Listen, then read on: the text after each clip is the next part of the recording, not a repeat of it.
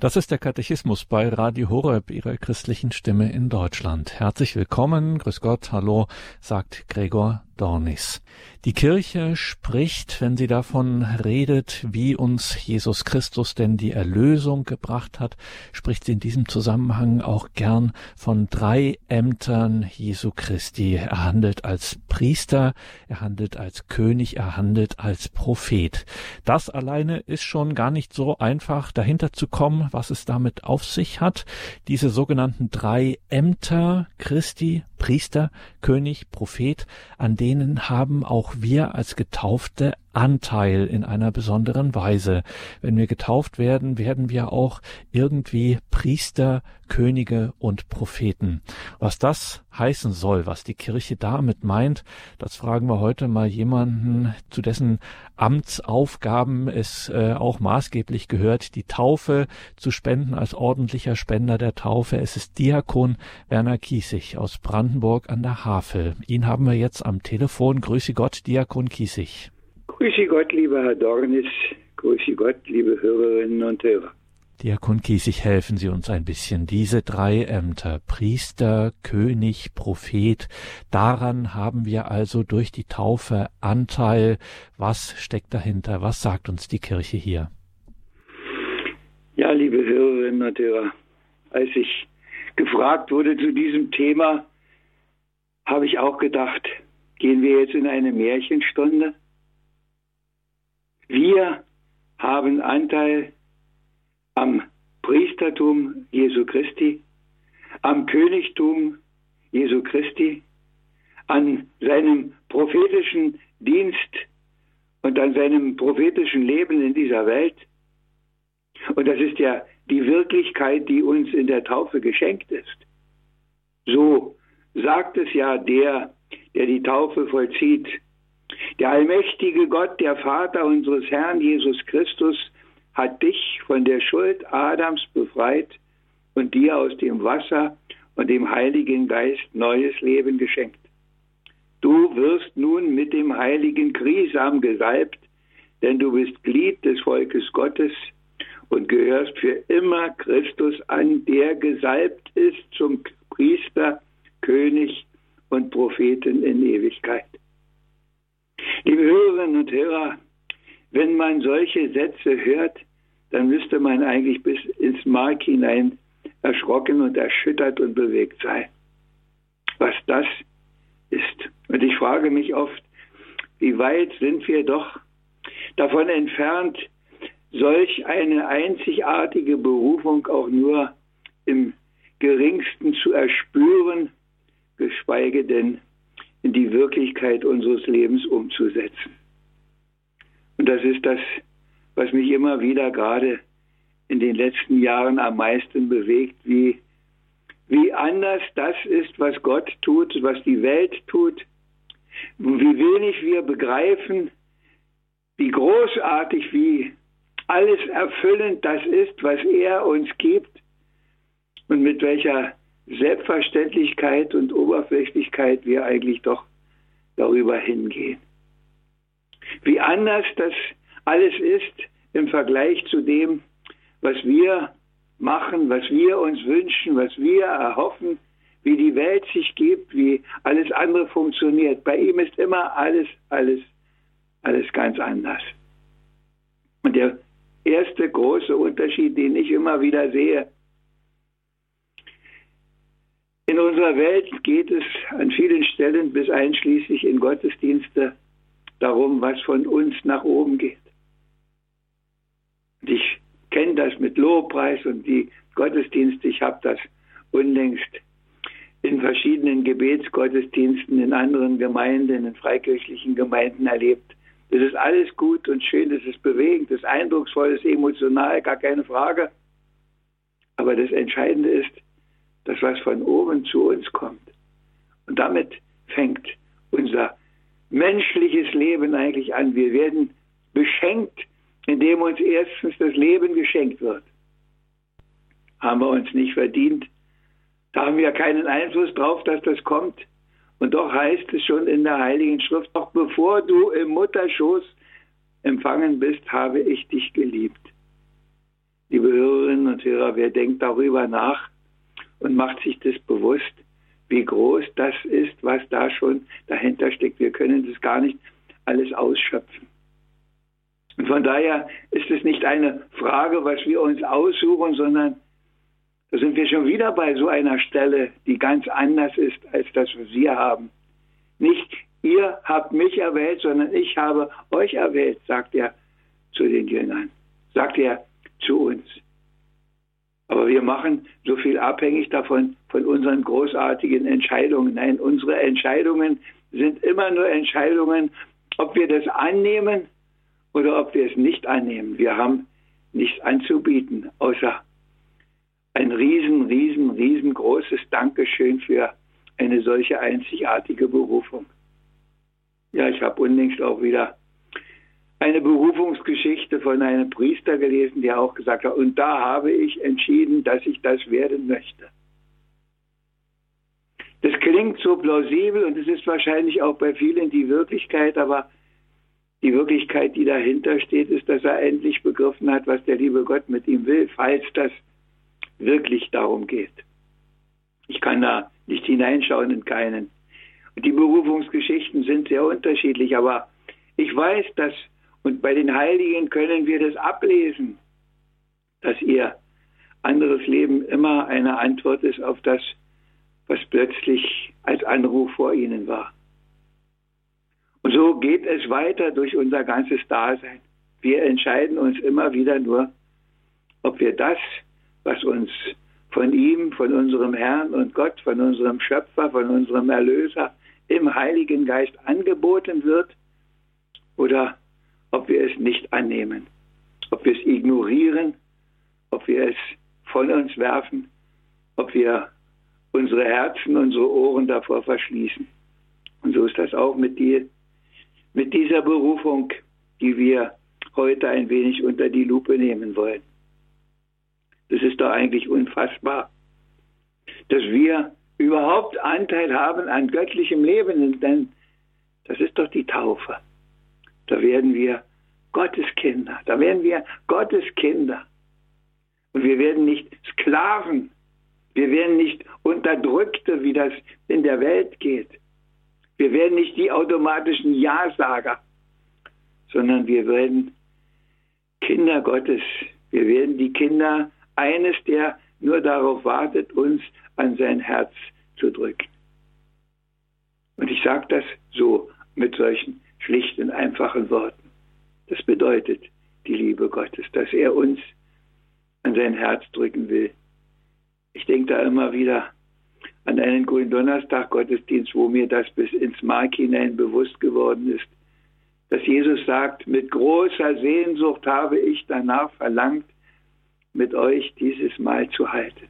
Da habe ich gedacht, wer sind wir, dass der Sehnsucht nach uns hat? Aber das ist mit allem so, seine Sehnsucht, seine Liebe nach uns, sein Verlangen nach uns uns geschaffen hat, uns geheiligt hat, uns in der Taufe beschenkt, uns immer wieder mit den Gnadengaben der Sakramente stärkt. Es ist alles unfassbar und genauso unfassbar ist das, was wir heute anschauen.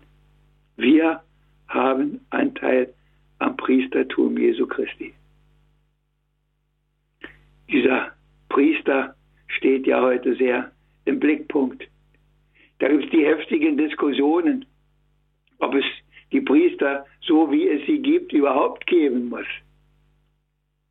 Und was alles sich da breit macht an Argumenten und an Gedanken und wie alles Priester sein müsste, als ob das im Grunde nur ein Amt ist, eine Aufgabe, ein Beruf, eine Tätigkeit, die jeder andere im Grunde auch kann. Man muss ihn nur lassen. Aber es ist nicht so, sondern es erwächst aus der Gemeinschaft, aus der ganz, ganz, ganz engen Verbindung mit ihm erwächst dieser Dienst. Und deshalb ist es eine Berufung, eine von ihm in unser Herz hineingelegte Sache, die wir da tun dürfen, in, in unendlicher Demut hoffentlich, in unendlicher Dankbarkeit. Priester sein vom heiligen Pfarrer von Ars, glaube ich, gibt es das Wort, oder vom Pater Pio, ist auch nicht so wichtig. Wenn du begreifen würdest, was du als Priester tun darfst, du würdest sterben. Das ist wohl die Situation und die Sicherheitsvorkehrung, dass wir nicht sterben, dass wir es wirklich nicht bis in die letzte Tiefe hinein begreifen, was uns da gegeben ist, Priester sein zu dürfen. Priester, ja, wir sind nicht die in der Allgemeinheit, im allgemeinen Priestertum, das, was das Besondere des Priesters ausmacht, aber wir sind die, die immer wieder alles in dieser Welt in unsere Hände gelegte auch zu Gott tragen. Und das ist das Erste, was der Priester zu tun hat.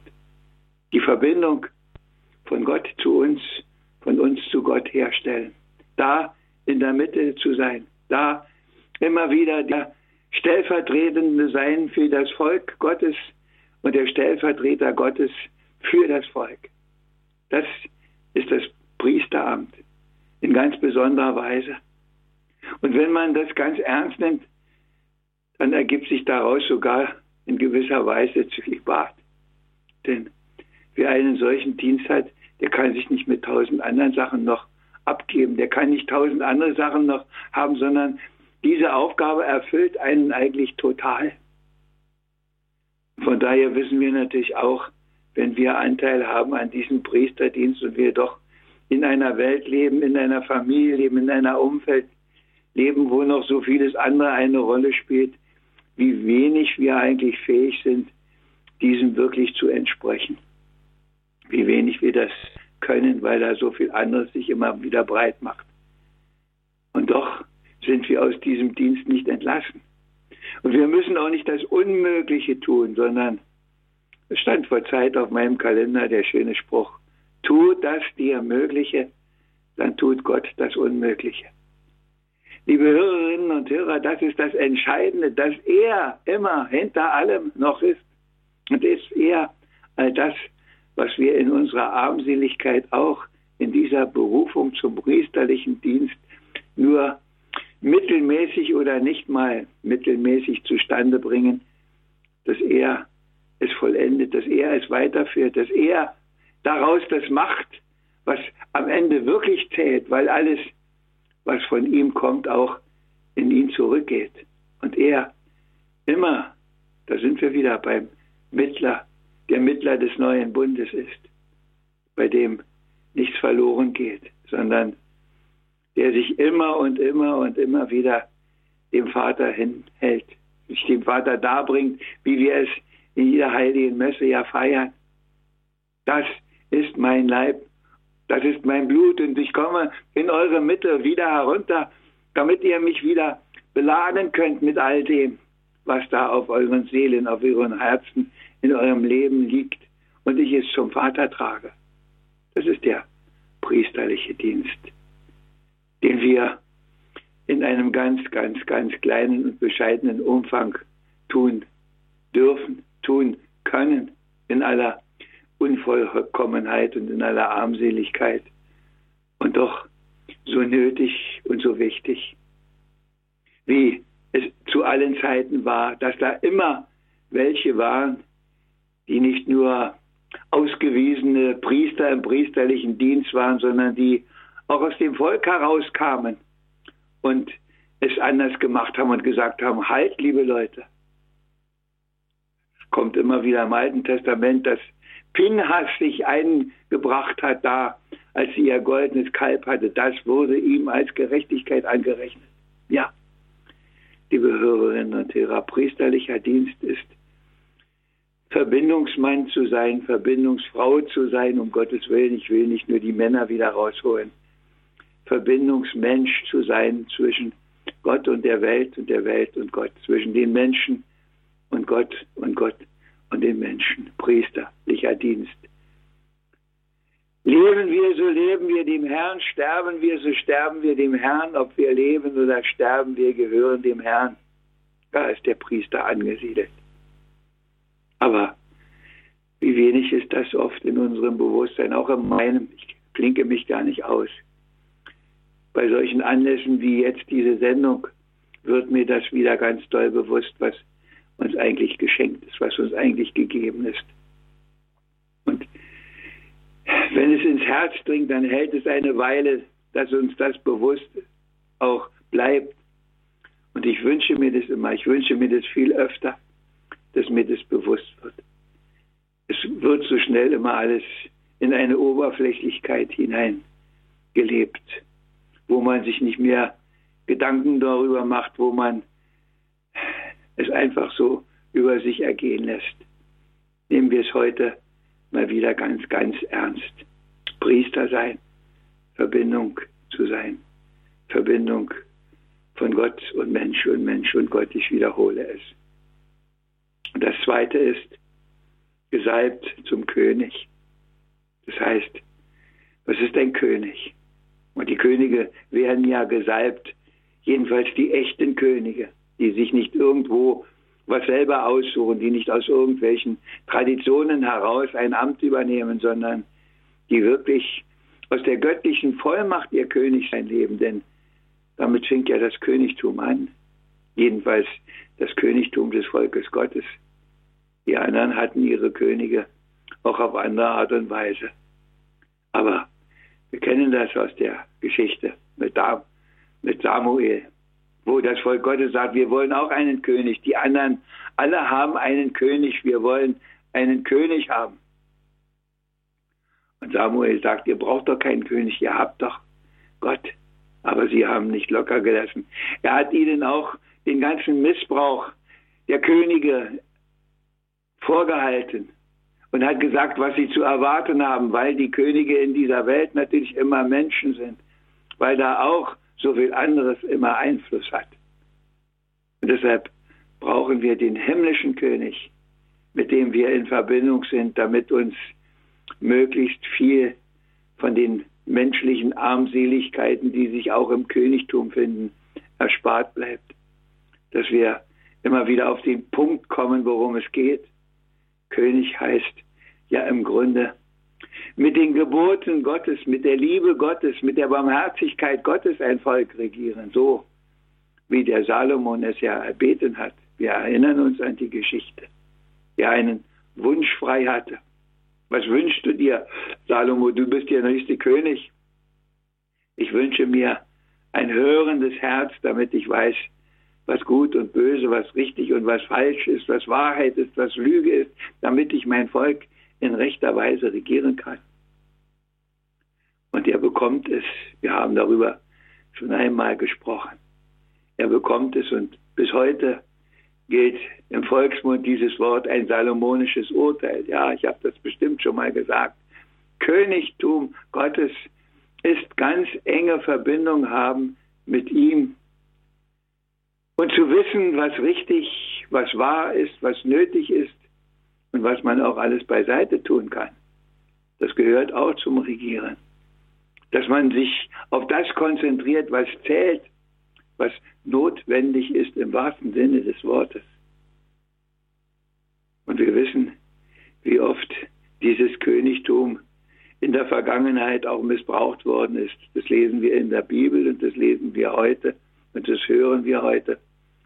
Ja, wir müssen mit ihm in lebendiger Verbindung bleiben, um das Königtum in richtiger Weise auch in unserem eigenen Leben zur Wirklichkeit, zur Realität werden zu lassen. Es geht nicht ohne ihn. Und darum werden die Könige gesalbt, weil da schon eine Kraft hineingelegt wird, dass es möglichst gut wird. Wir sind natürlich Sündenfall Geschädigte und von daher ist immer auch das andere da auf der anderen Seite. Aber wir haben zum Glück auch immer wieder die Möglichkeit, mit seiner Hilfe es anders zu machen. Und wir wissen auch, die Könige im Alten Bund, wir können das nachlesen. Da ist nicht alles vollkommen, da ist nicht alles perfekt, da ist eine Menge auch anders. Und diese Gefahr ist nicht nur bei den Königen, diese Gefahr ist auch natürlich bei uns. Und trotzdem bleibt die königliche Würde.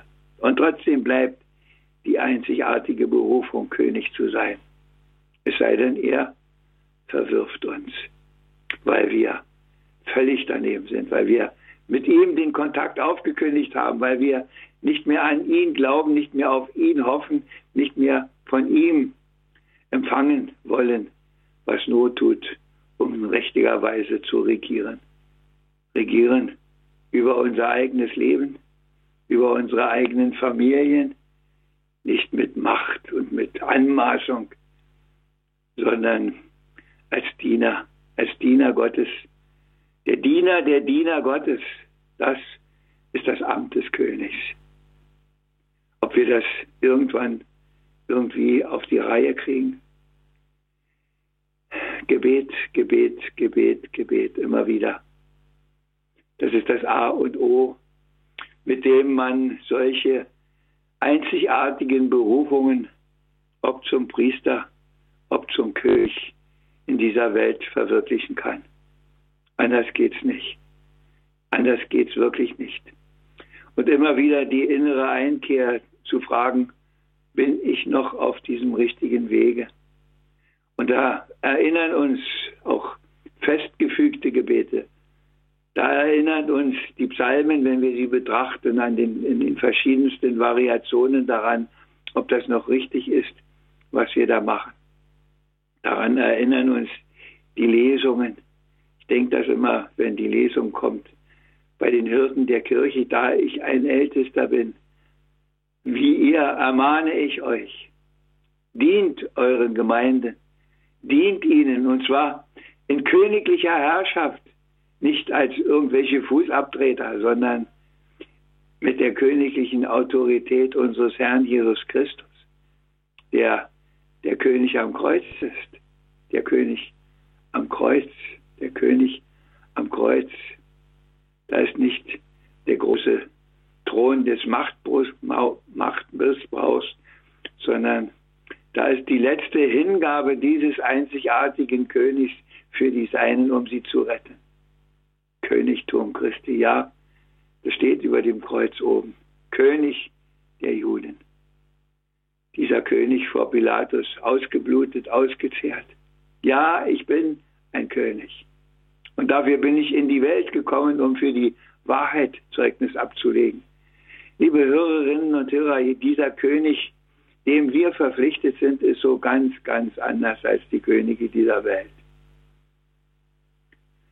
Und so König zu sein, im Kleinen, im Großen, je nachdem, was uns für ein Amt gegeben ist. Ob in einer Familie ein König zu sein, ob in der Gemeinde ein König zu sein, ob im Großen ein König zu sein. Die Hingabe an die, die uns anvertraut sind, das ist das wahre Königtum unseres Herrn Jesus Christus. Christkönig, Halleluja. So singen wir es in einem Lied. Ach ja, das ist so ein Kontrast zu dem, was die Könige dieser Welt machen und was uns eigentlich ursprünglich auch immer wieder das Königtum Christi schwer macht. Wir möchten auch viel lieber Herrscher sein und die anderen tiefer halten, aber uns nicht mit ihnen auf eine Ebene zu begegnen, nicht in Kreuz und Leid ihnen zu dienen als königliche Gesandte, die sich hingaben an sie zur Rettung. Königtum Christi leben heißt, leben wir, so leben wir dem Herrn, sterben wir, so sterben wir dem Herrn. Und so ist der König der ewigen Herrlichkeit durch den Tod hindurchgegangen und dann, und dann sitzt er zur Rechten des Vaters. Und das ist der einzige Weg zur Rechten des Vaters, zu sitzen. König ist der Herr, alle Macht hat er legen wir unser Leben in seine Hände, legen wir alles, was uns bewegt, was wir möchten, in seine Hände. Und dann lasst uns Könige im Dienst des Herrn sein, Könige in der Welt. Was er sagt, ich will, dass ihr Frucht bringt. Und diese Frucht ist die Frucht der Liebe. Ich will, dass ihr meine Freude in die Welt bringt. Dazu seid ihr königlich berufen. Lass uns, Herr, so unser königliches Priestertum in dieser Welt immer wieder in aller Armseligkeit, mit allen Begrenzungen, aber lasst es uns immer wieder versuchen und so zu leben. Und wir haben noch ein drittes, das wir anschauen wollen. Propheten. Was sind Propheten? Ja, heute gelten die Propheten, die irgendwas weissagen, was in der Ferne irgendwann einmal kommt. Das ist natürlich auch etwas, dass man als Prophet von Gott etwas empfängt, was die anderen nicht haben. Aber das ist nicht zuerst die Weissagung, dass irgendwas Schlimmes kommt, sondern das Prophetenamt ist zuerst seine Wahrheit, seine Botschaft in die Welt zu tragen. Und das ist die Botschaft, die die Propheten immer hatten.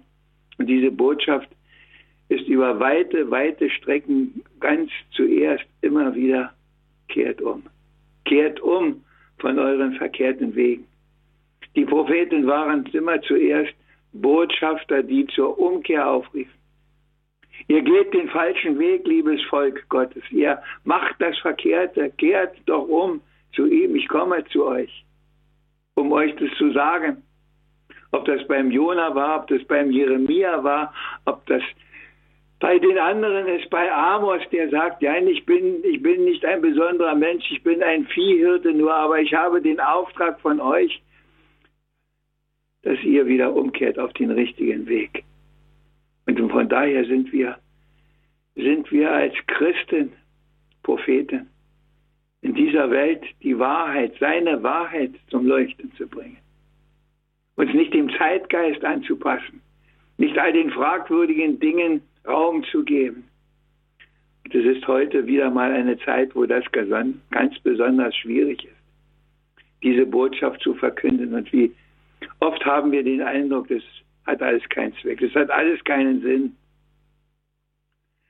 Und die Erfahrung mussten auch die Propheten machen. Was haben sie den Jeremia verfolgt? Was haben sie den, den Elia, der in seiner Verzweiflung in die Wüste ging und sagt, ich habe satt, ich kann nicht mehr, ich will nicht mehr, Herr, lass mich sterben.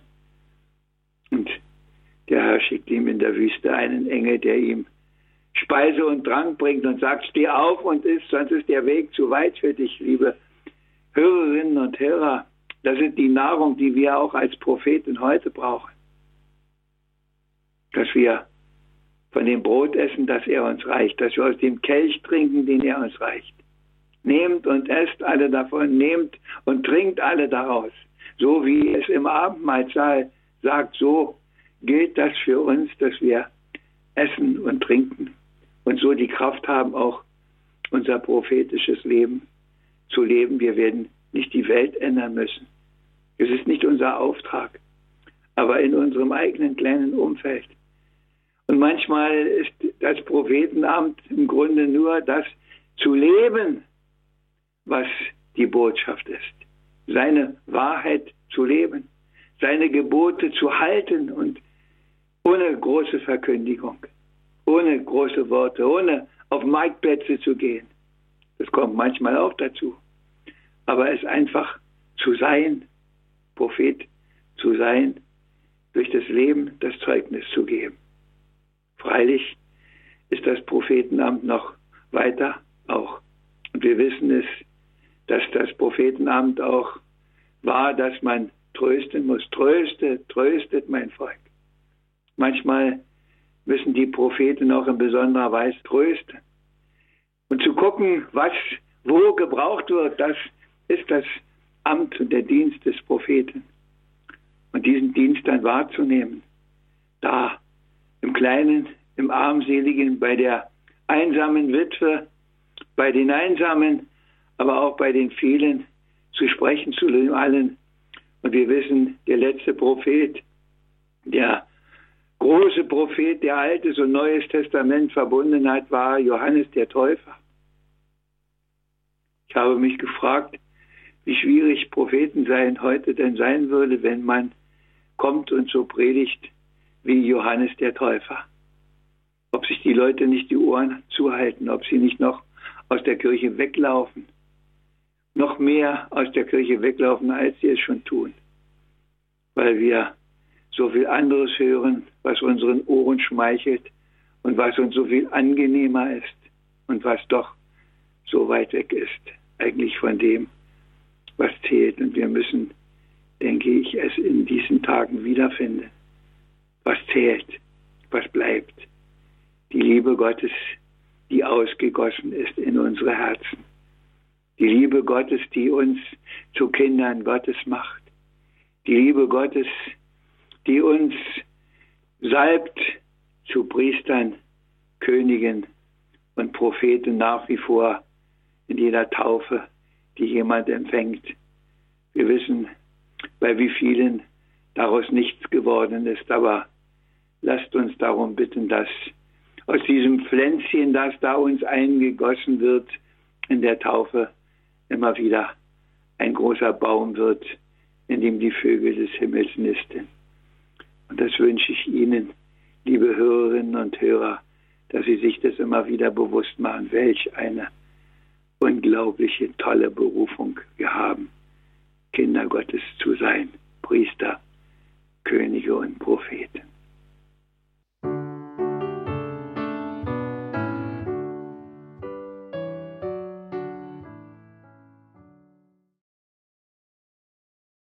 Unser Anteil an den Ämtern Christi, wie sie genannt werden, Priester, König, Prophet. Was für eine Berufung, das haben wir heute gehört von Diakon Werner Kiesig aus Brandenburg an der Havel, der uns diese, unsere Berufung so sehr in Erinnerung und ans Herz gelegt hat, sich dessen bewusst zu werden. Liebe Hörerinnen und Hörer, hören Sie das gerne nach in unserer Mediathek auf horeb.org. Machen Sie andere Menschen darauf aufmerksam, lassen Sie sich berühren und geben Sie diese besondere Berührung und diese ernste Erinnerung an unsere große Berufung als Priester, Könige und Propheten gern auch weiter. Danke Ihnen allen fürs Dabeisein, dass Sie unsere Arbeit hier möglich machen durch Ihre Gebete nach der geistlichen Seite und materiell durch Ihre Spenden. Wie Sie wissen, es gibt keinerlei sonstige Zuwendungen, die wir haben. Ausschließlich Sie, liebe Hörerinnen und Hörer, finanzieren dieses Radio, diese Radiofamilie, das gemeinsame Gebet, die gemeinsame Lebenshilfe, Spiritualität, Katechese, Glaubensunterweisung, Leben mit Gott. Allen, die sich daran beteiligen, ein herzliches Vergelt's. Gott. Mein Name ist Gregor Dornes. Ich wünsche Ihnen viel Freude hier im weiteren Programm. Um 17.15 Uhr folgt die Sendereihe zum Nachdenken. Diakon Kies, ich danke Ihnen für diese Sendung, für diese Katechese zu unserem gemeinsamen Priestertum, Königtum, Prophetentum. Wir bitten Sie wie immer zum Ausgang der Sendung um den Segen und Sie haben uns auch noch ein Gedicht wieder mitgebracht. Ja, ich habe noch ein Gedicht, das ich für eine Klosterschwester zum Jubiläum mal gemacht habe. Und das passt, glaube ich, hierhin. O Gott, als ich vor langer Zeit eintrat in diese Erdenzeit, aus dir und Elternlieb geboren, von dir vor aller Zeit erkoren, da wusste und dachte ich noch nichts und war doch bald schon Kind des Lichts. Getauft, gefirmt, so wuchs ich ran. Der Ernst des Lebens dann begann und eines Tages wusste ich, ich wollte leben ganz für dich. Ich wollte dir so vieles geben. Was wusste ich denn schon vom Leben? Ich war so glücklich, war so froh und dachte, es bliebe immer so. Du hast vielleicht in deiner Macht voll Güte über mich gelacht und über meinen Unverstand. Dir war mein Leben ja bekannt. Für dich gibt es ja nicht die Zeit. Für dich ist jetzt die Ewigkeit. Ach Herr, was hab ich in den Jahren an Leid und Sorge auch erfahren? Wie war mein Glaube oft so klein, wie oft merkte ich die Grenze mein, wie oft war ich voll Ungeduld. Ach Herr, vergib mir all die Schuld. Vergib, dass ich so menschlich oft hab mehr auf eigene Kraft gehofft, dass ich mit Zweifeln mich geplagt, dass ich verdrossen und verzagt. Und du nimmst mich trotz allem hin. Ach Herr, wie anders ist dein Sinn. Hilf mir, dir fester zu vertrauen. Hilf mir, mehr deiner Kraft zu trauen. Hilf mir auch aus mit deinem Lachen, um andere damit froh zu machen. Gib mir vor allem deinen Geist, der mich die rechten Wege weist, der mir die Kraft schenkt, auszuhalten, der Glanz gibt, dem geringsten walten der unser Kreuz in Freude wendet, und der uns segnet und vollendet.